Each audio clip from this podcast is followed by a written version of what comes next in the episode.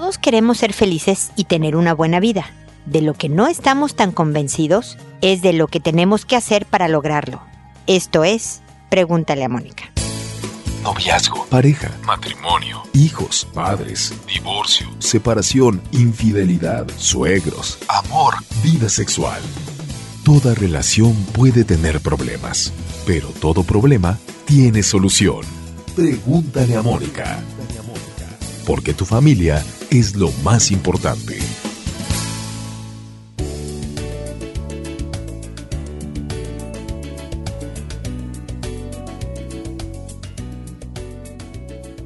Bienvenidos amigos una vez más a Pregúntale a Mónica. Soy Mónica Bulnes de Lara, como siempre feliz de encontrarme con ustedes en este espacio en el que hablamos de cómo lograr lo que queremos, cómo tener la vida que anhelamos, cómo por fin construirnos un destino feliz en donde podamos estar en paz. Y la verdad es que si yo le pregunto a la gente qué es lo que quiere, cómo quiere vivir, qué le gustaría tener, todo el mundo me lo puede decir. Ah, mira, a mí me gustaría que mis hijos me visitaran más. Yo quisiera tener una mejor relación de pareja. Yo ojalá pudiera retirarme tranquilo, viviendo dignamente. Yo quisiera, y la gente puede decir más o menos las características de lo que conformaría lo que para ellos sería una vida feliz. Pero a la hora que empiezo a hablar con esta gente, sobre todo obviamente la que viene a mi consulta clínica o que me consulta a través de este podcast, y le digo, mira, pues puedes hacer el paso uno o el paso dos o el paso tres que te vaya encaminando a acercarte a eso que tú estás viendo como lo que tú quieres tener, empiezan los peros. Por eso este episodio se llama Si quiero pero, porque me dicen efectivamente, oye, es que quiero llevarme mejor con mi hijo. Ah, mira, entonces te sugiero que lo primero que puedes hacer es A. Me dice, no, mira, ah, sí, sí está bien. Lo que pasa es, es que no se va a poder porque por esto y por esto y por esto. Ok, bueno, ¿qué opinas de B? Bueno, B suena muy bien, me dicen, pero fíjate que tengo poco tiempo para B, entonces no, no se va a poder B por la falta de tiempo. Ok, C. Y así nos vamos con todo el abecedario, ¿no? Bueno, no, generalmente no tengo tantas ideas, pero, pero quiero decir que al decir pero, precisamente es que anulamos la frase anterior. Cuando yo digo, fíjate que quiero llevarme mejor con mi hijo, pero el pero va a anular la posibilidad de que te lleves mejor con tu hijo. La verdad es que una buena vida, lo he dicho millones de veces, y ustedes lo han podido atestiguar a su alrededor, no se da por suerte, no nos cae del cielo. Las buenas relaciones de pareja, con los hijos, con amigos, en el trabajo, requieren de un esfuerzo personal. Obviamente también depende de los otros, pero me he cansado de decirles a través de más de 11 años, a través de más de 890 episodios, que somos increíblemente poderosos, que nosotros está, si no tener exactamente lo que tú quieres, el poder lograr acercarte muchísimo a ese destino. Y hay veces que en el camino hacia lo que queremos pasan cosas que nos desvían, pero curiosamente nos traen otras riquezas y nos hacen un nuevo objetivo que no hubiéramos esperado y que resulta también con cosas positivas y satisfactorias que nos llenan la vida también de felicidad. Entonces este comentario inicial es un llamado a quitar los peros, en mi consulta, cuando alguien viene a mi consultorio, a terapia, hay dos reglas. Que no se valen los no sé, porque el no sé significa ya no voy a pensar, no voy a hacer el esfuerzo de tratar de, de encontrar el motivo por la que creo que estoy haciendo algo o no estoy haciendo algo. Cuando alguien le pero ¿por qué hiciste esto? No sé, es ya, cambiemos de tema, no quiero profundizar en el asunto. No se valen los sé y no se valen los peros porque lo que quisiera poder ofrecer es eliminar los obstáculos. Vas a tener que redactarlo de otra manera. Lo que provoca en mis pacientes es que al no poder decir pero o no poder decir no sé, tengan que explicar las cosas de otra manera y a lo mejor en este cambio de rumbo se encuentran razones que no habían considerado y se encuentran caminos que no se habían visto de otra manera. Entonces quítense el pero. Traten de no dejar que el pero obstaculice su camino, sino decir, me quiero llevar bien con mi hijo, ¿qué se me ocurre que puedo hacer como primer paso? No quiere decir que el primer paso significa la victoria absoluta, pero estás un paso más cerca a lo que estás pensando que es la que quieres que sea tu vida. Así que ánimo, fuerza y convicción que de verdad somos muy poderosos. Con esto termino mi comentario inicial y ahora, bueno, primero quiero invitarlos a que se suscriban al podcast de iTunes por los cambios técnicos que tuvimos, por los cuales sufrimos tanto a finales del año pasado, eh, hubo que cambiar ciertas cosas y es necesario volverse a inscribir a iTunes. No tiene ningún costo. Ustedes van a la iTunes Store, buscan Pregúntale a Mónica y se suscriben y van a recibir cada episodio nuevo que salga y van a poder bajar todos los episodios pasados para escucharlos cuando y donde quieran en sus celulares, en sus computadoras y demás. Si deciden descargar el podcast a su computadora, que no tiene tampoco ningún costo, para subirlo a su celular, que tampoco tiene ningún costo, pueden escuchar ese episodio en particular en donde y cuando quieran, sin hacer uso de su servicio de datos, de su internet en el celular. Estas son varias modalidades que pueden escoger con los podcasts. Saben que estamos en Facebook y en Twitter y en YouTube y en Pinterest y en Instagram y en muchas redes sociales para que también nos sigan por ese lado. Y yo resuelvo sus consultas por orden de llegada, le cambio el nombre a todo mundo, lo hago a través de audio pensando en que me oigan mucha más gente y que incluso gente que no me ha escrito puede encontrar alguna idea que le sea útil para su vida. Entonces, dando estos parámetros generales del programa, procedo a responderle a Ignacio, que me dice, hola Mónica, tengo un problema no poco importante de la indiferencia de mi esposa con respecto a la actividad sexual. Sigue siendo un tema delicado. A inicios del año este problema no era tan serio por lo que intenté hablarlo y no funcionó. Entonces apliqué todas las herramientas de las cuales me has provisto y muchas otras que investigué, y al no lograr un cambio en ella, fui a un psicólogo para encontrar consuelo u orientación respecto al tema. Su conclusión fue, no hagas nada, permite que ella se dé cuenta que la relación está dañada, ya que mientras más te desgastes intentando restaurar la relación, más desgaste esta tendrá por la conducta de tu esposa. Acto seguido apliqué lo que él mencionó. De igual manera, la invité a que fuera un par de sesiones de terapia para mejorar nuestra relación y el resultado de todo fueron más de dos meses sin relaciones. En mi frustración, a mediados de octubre le sugerí de manera seria que me permitiera tener un amante. Así ella no tendría que aguantar la penuria de tener sexo conmigo y yo podría vivir sin tanto estrés. Como era de esperarse, dijo tajantemente no, que para eso ella era mi esposa. Y es cierto, pero ya era mucho tiempo en el que yo no me sentía de otra forma que no fuera de su compañero de cuarto. Pasó el tiempo y a inicios de noviembre le sugerí el divorcio, ya que si no podía tener a mi esposa como mujer y no se me permitía tener a otra mujer, quería tener la libertad moral de velar por mis intereses, a lo que ella obviamente dijo no. Aún hay solución. Y ella misma puso el plazo de lo que le resta del año para ejercer un cambio. Todo empezaba a ir mejor, pero cuando me siente relajado o feliz, parece que le empieza a importar nada. Y heme aquí nuevamente lleno de frustración con otros 15 días sin intimidad. Debo aceptar que mientras más estoy en esta situación, menos deseo ser cordial o amable, pero hago mi esfuerzo, pero no sé. Me he cansado de tratarla como la reina que es a mis ojos porque en verdad la amo y tiene todo lo que siempre busqué, pero siento que ella solo me piensa tratar como plebeyo. Mónica, me urge ayuda en este tema. Oriéntame, por favor, que mi paciencia y mis ideas se han agotado.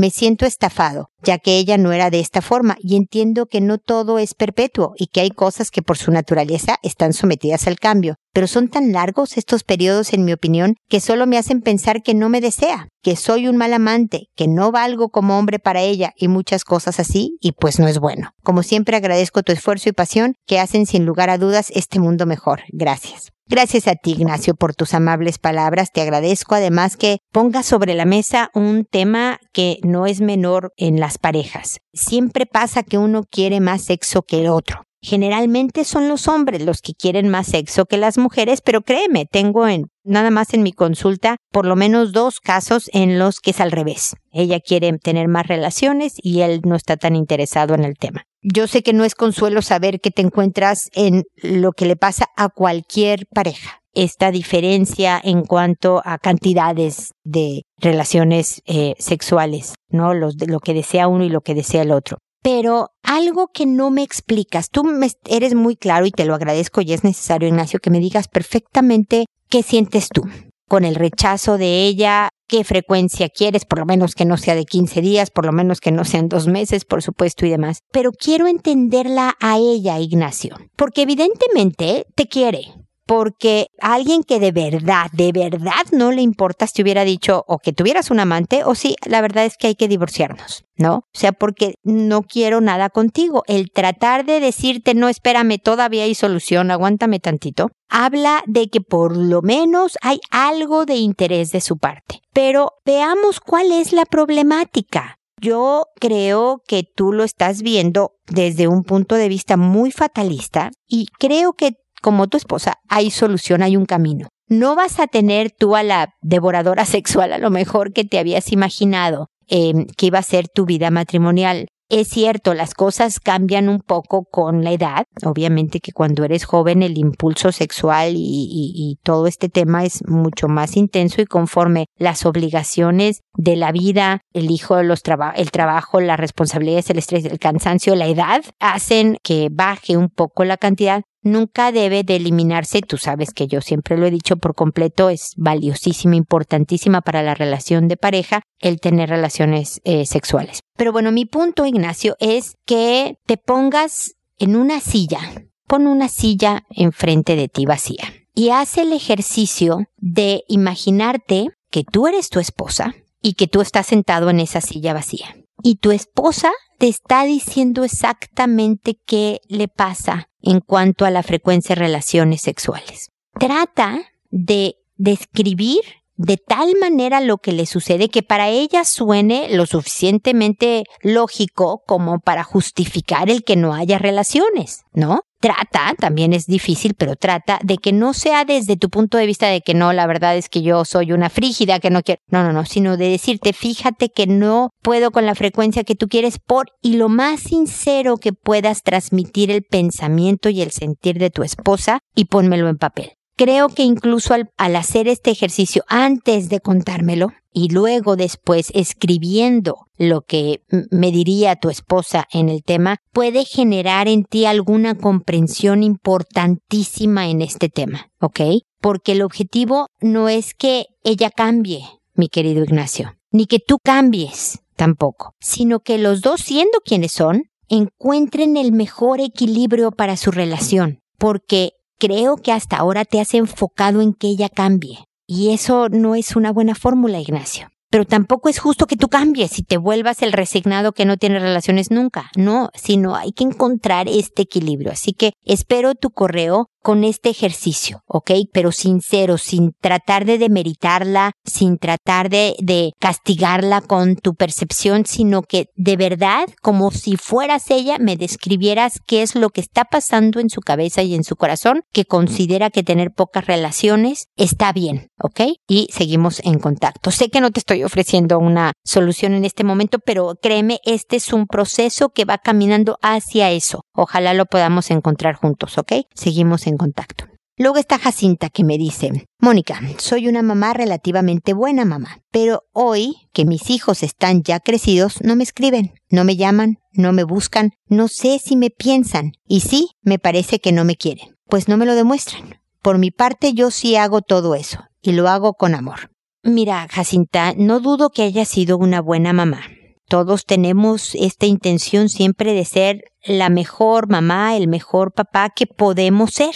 Y estas son las limitaciones humanas que tenemos. Tú lo sabes, nadie es mamá perfecta, nadie, jamás en la vida, nadie es papá perfecto. Y a lo mejor en estas limitaciones que todos tenemos, Jacinta, es que efectivamente no les enseñaste a tus hijos a lo que por lo menos en, en mi casa se conoce como hacer familia, ¿no? A corresponder en presencia a corresponder en, en, en preocupación por los papás. La verdad es que los hijos somos, todos, yo incluida, somos muy egoístas, vemos por nuestra propia vida. Y hay momentos en la juventud de los hijos en donde en nuestra vida están pasando tantas cosas interesantes y desafiantes y, y, difíciles y divertidas que los papás no están en los primeros lugares de nuestra lista de pendientes. Yo estoy mucho más cercana a tu edad que a la de tus hijos. Yo tengo 53 años, yo tengo hijos jóvenes adultos y puedo ver cómo su tan rica e interesante vida de joven adulto pues le resulta obviamente más entretenido que pasar tiempo con su mamá.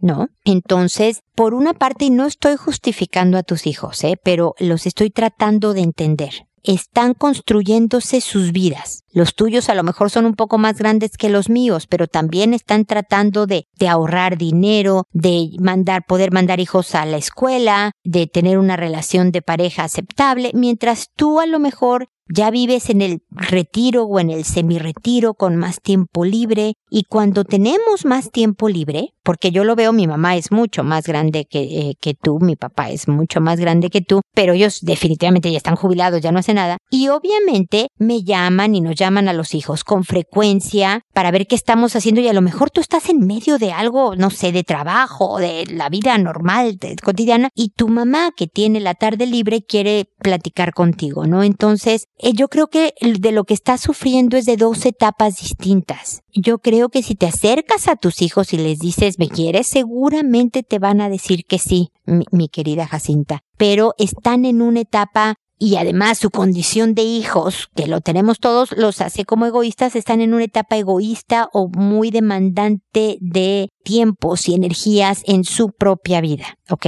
Ahora, lo que te sugiero, que para eso espero que me hayas consultado, es que hagas una especie de tradición. Lo que más une a una familia, lo que más le da sentido al hacer familia es hacer tradiciones. Y a lo mejor tú empiezas a instituir, no sé cuántos hijos tengas, pero me dices, hijos, a partir del próximo mes, el tercer jueves de cada mes voy a organizar una cena en mi casa. El que quiera venir, que venga. Vengan con hijos, con esposas, con esposos, con... ¿No? No hay problema, vengan a la casa. Y tú preparas una cena para los que vayan a venir. A veces vendrán todos, a veces vendrá uno, generalmente vendrán dos, no sé, no sé ni cuántos tengas, Jacinta, pero haces ese tipo de tradición de tal manera que empieces sin quejas de tú ya no me llamas, tú ya no me visitas, tú ya no me quieres, tú ya no, porque eso también hace que, ay, no, mejor ni voy con mi mamá porque nada más se queja de lo que no hago, ¿no? Sino que empiezas a hacer un plan divertido, neutral, en donde no va a haber recriminaciones, en donde pueden convivir un rato, ¿no? Si a lo mejor la cena es, es cansada o algo, puede ser una comida y que después se puedan ir corriendo a sus trabajos, que tú sepas que para las cuatro de la tarde a lo mejor ya estás, no, ya terminaste, pero los viste un rato, tocaste base. Y como lo haces tú, llámalos, búscalos, pero que la conversación no sea de porque tú no me llamas, porque tú no vienes, yo sí te quiero y tú no me quieres a mí, sino además, hola hijo, ¿cómo va la vida? Hoy mamá me agarraste complicado. Bueno, no te preocupes, hijo, te quería mandar un abrazo, te hablo en dos días, ¿no? De tal forma que tus hijos se sientan atraídos a conversar aunque sea unos minutos contigo, siempre entendiendo las diferentes etapas de cada quien, Jacinta. Espero de verdad haberte dado algunas ideas que te sirvan. Espero que sepas que esta etapa también va a cambiar y los hijos regresan tarde o temprano en la medida que también los educamos y, los formamos a hacer familia, pero que las etapas también van cambiando y van entendiendo más a los papás y regresan. Así que ánimo y mientras tanto aquí estoy yo de compañía Jacinta para que podamos comentar el punto, ¿ok? Seguimos en contacto. Karina es ahora la que me dice no sé cómo empezar. En una ocasión mi sobrino de 11 años le estuvo queriendo meter su pene a la boca de mi otro sobrino de 6 en más de una ocasión y mi mamá le pegó al mayor. Desde entonces ya pasaron dos años y mi sobrino lo ven con mala cara. Por mi parte me siento mal. No sé cómo tocar el tema con mi mamá y con mi sobrino mayor porque él ya no tiene la misma comunicación con mi mamá. Pues Karina, agradezco que estés preocupada por el sobrino. Obviamente tu jurisdicción como tía, pues es limitada. Generalmente somos las mamás, los papás directamente los que podemos tener mayor que hacer con un hijo en un momento dado. Pero si todos viven en la misma casa, podría ser una influencia. Quiere decir, por lo que me cuentas, que tu sobrino ahora tiene 13 años. Número uno, es muy posible que no tenga la misma comunicación tu sobrino con tu mamá o sea, el nieto con la mamá porque tiene 13 años. Y a los 13 años, ya muy adolescente, los hijos o los nietos suelen querer hablar menos con los adultos. se ponen más seguido los audífonos, están más callados cuando no es tema, eh, hay adultos alrededor. Cuando le preguntan cómo te fue, bien. ¿Qué hiciste? Nada. Oye, es que supe que te peleaste en el colegio con, ay, no, no pasó nada, no exageren, no sé. Esto es un adolescente. ¿Ok? Entonces, yo creo que siempre ayuda tener una buena relación con los hijos, con los sobrinos, con los nietos. Una buena relación es llevar la fiesta en paz, Sí exigirle responsabilidades y deberes, siempre hablo de la cariñosa firmeza. Sugiero que tu mamá, tú si quieres, la mamá de tu sobrino, empiecen a oír los episodios de Pregúntale a Mónica, que hay muchos, en los que en muchos de ellos, contestando preguntas como la tuya, hablo sobre educación de hijos, ¿ok?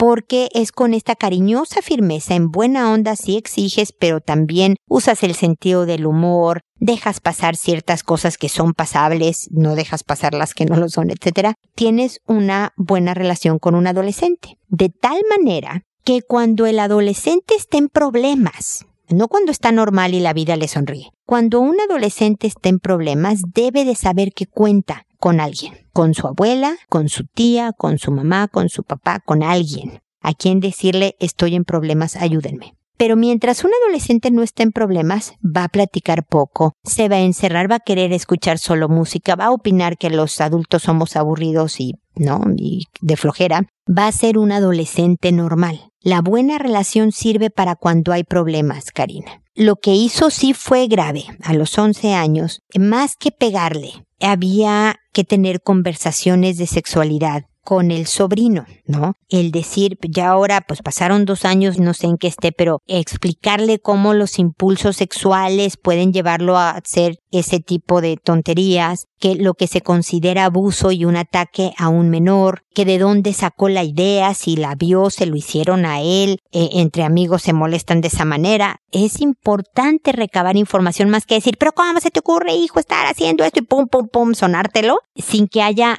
formación, porque la educación, la disciplina, todo este tipo de cosas que hacemos con los hijos, no es solo para que deje de hacer lo que está haciendo, sino para que aprenda a hacer lo que sí le va a llevar a, tener una buena vida, ¿no? No sirve solo para el pasado, ya no lo vuelvas a hacer, sino sobre todo sirve para el futuro, para que él pueda estar con herramientas que le permitan hacerse un buen futuro. Y eso creo que fue un poco lo que faltó. Eh, yo creo que si tu sobrino crece con una buena adolescencia, con las cosas normales, pero tranquilonas y demás, esta mala reputación que tiene ahora va a ir cambiando.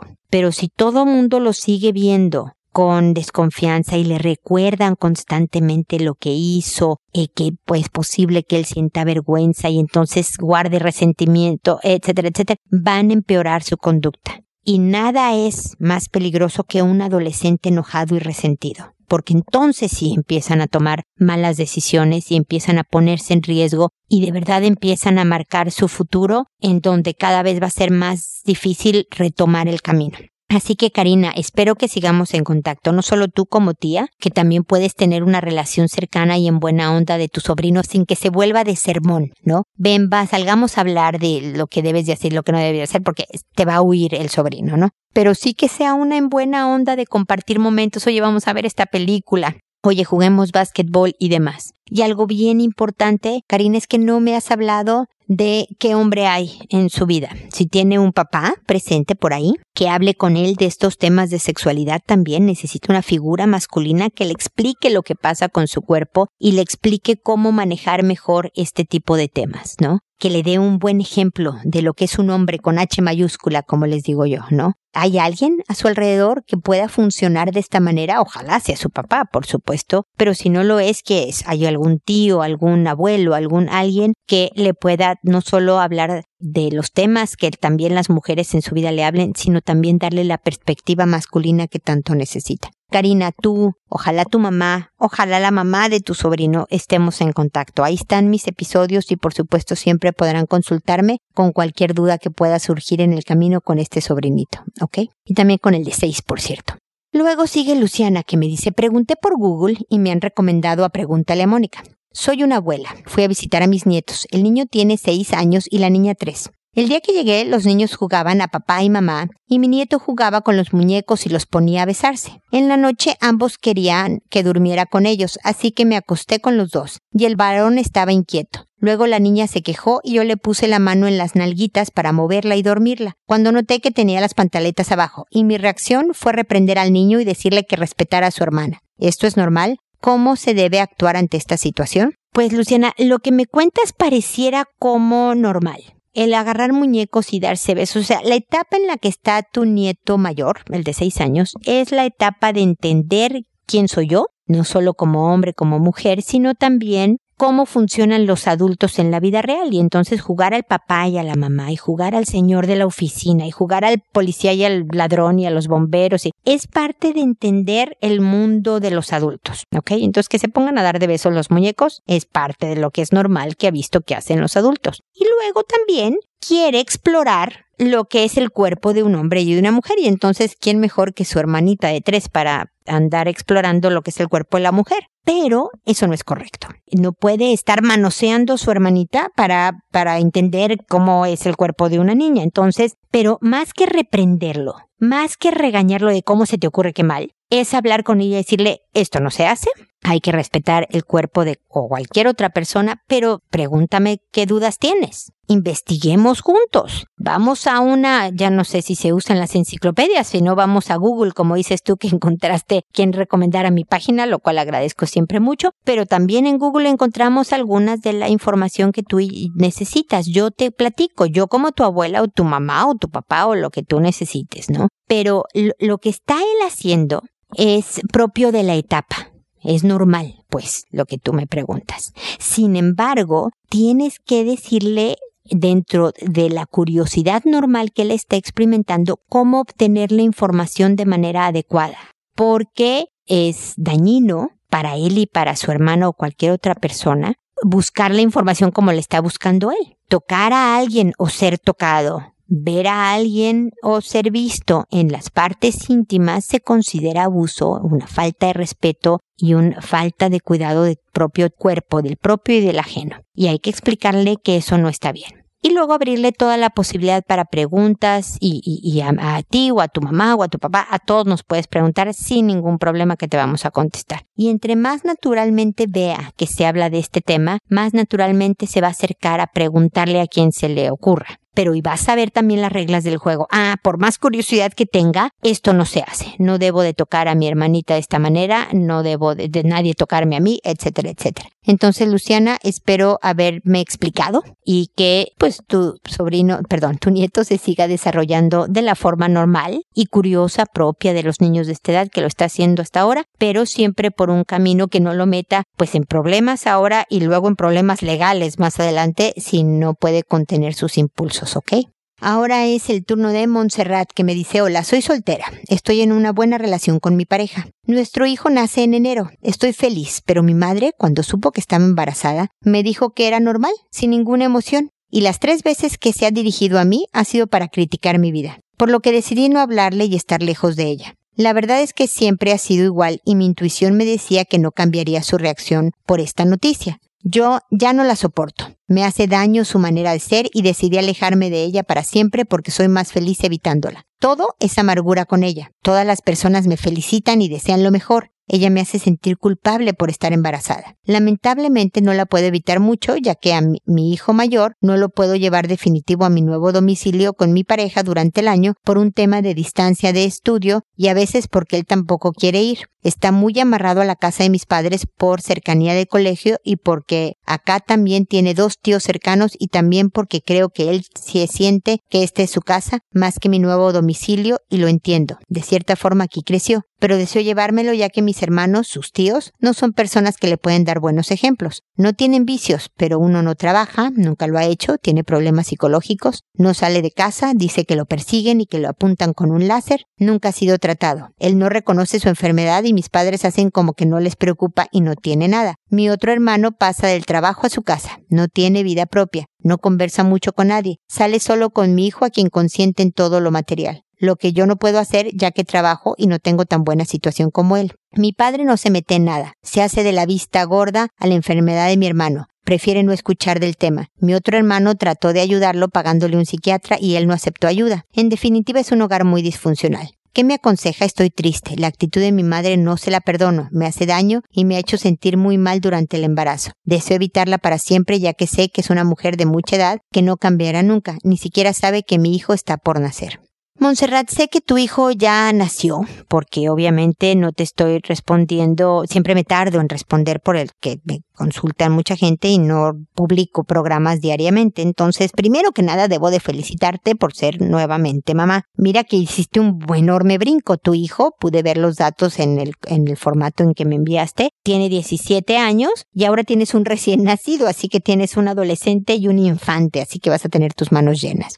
Mira, aquí la relación más importante a rescatar es la de tu hijo de 17. Efectivamente, tu hijo siente la casa de sus abuelos como su casa. Y es posible que sienta a sus abuelos más en una relación padres e hijo que la que tiene contigo. Pero aún así puedes construir una relación cercana, cariñosa, en donde pueda él sentirse bienvenido y necesitado en tu casa con tu nueva pareja. Yo espero que tu pareja sea un buen hombre acogedor que esté dispuesto a abrirle las puertas a este joven de 17. No es fácil convivir con adolescentes y menos cuando no es tuyo. Pero esto es tu hijo, Montserrat. Tan tu hijo como el que acaba de nacer. Y por lo tanto, en, en este año que apenas está empezando, estamos en febrero, puedes ir trabajando como, como le decía Jacinta hace unas consultas atrás, ¿no? Ve haciendo una tradición Invítalo una vez por semana, una vez cada 15 días, con la frecuencia que tú quieras a varias cosas. Primero, a algo en tu casa, en la que conviva con tu pareja y con su hermanito. Vente a comer los sábados.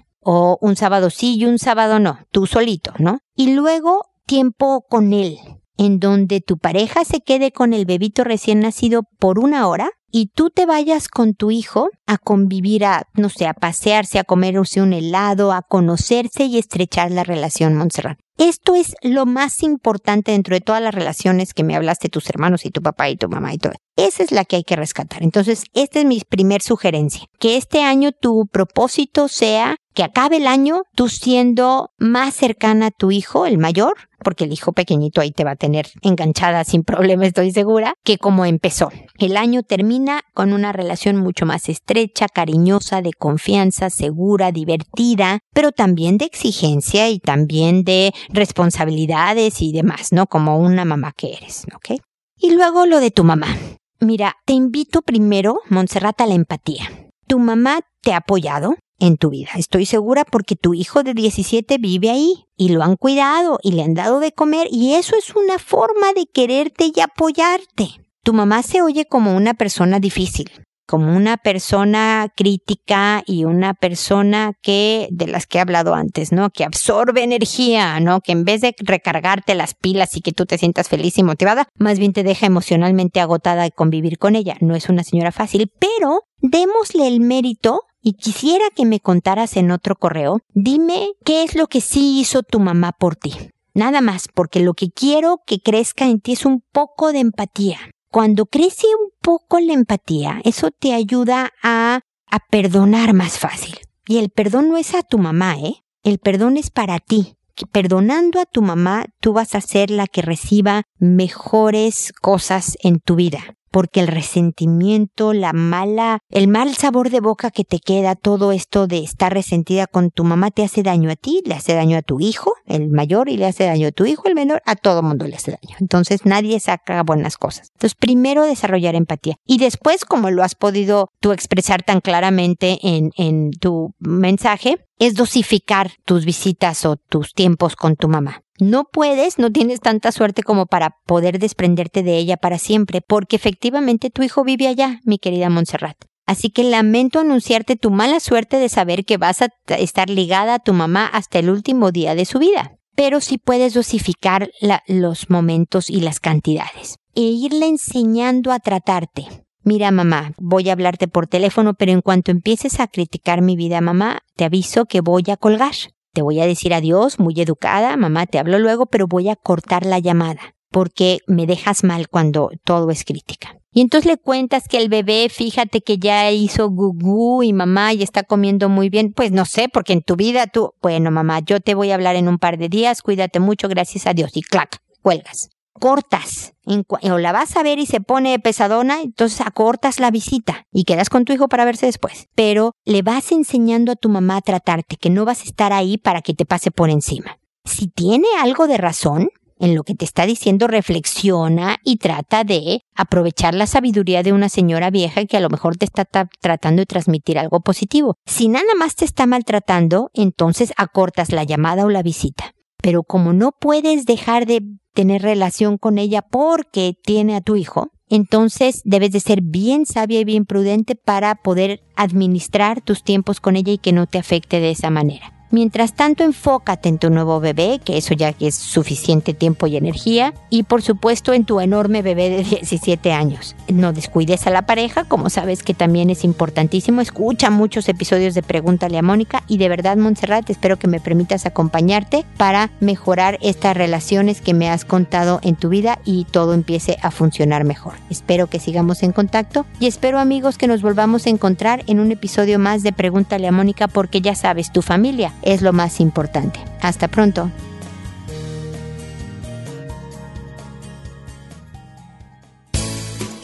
¿Problemas en tus relaciones? No te preocupes, manda tu caso, juntos encontraremos la solución. www.preguntaleamónica.com Recuerda que tu familia es lo más importante.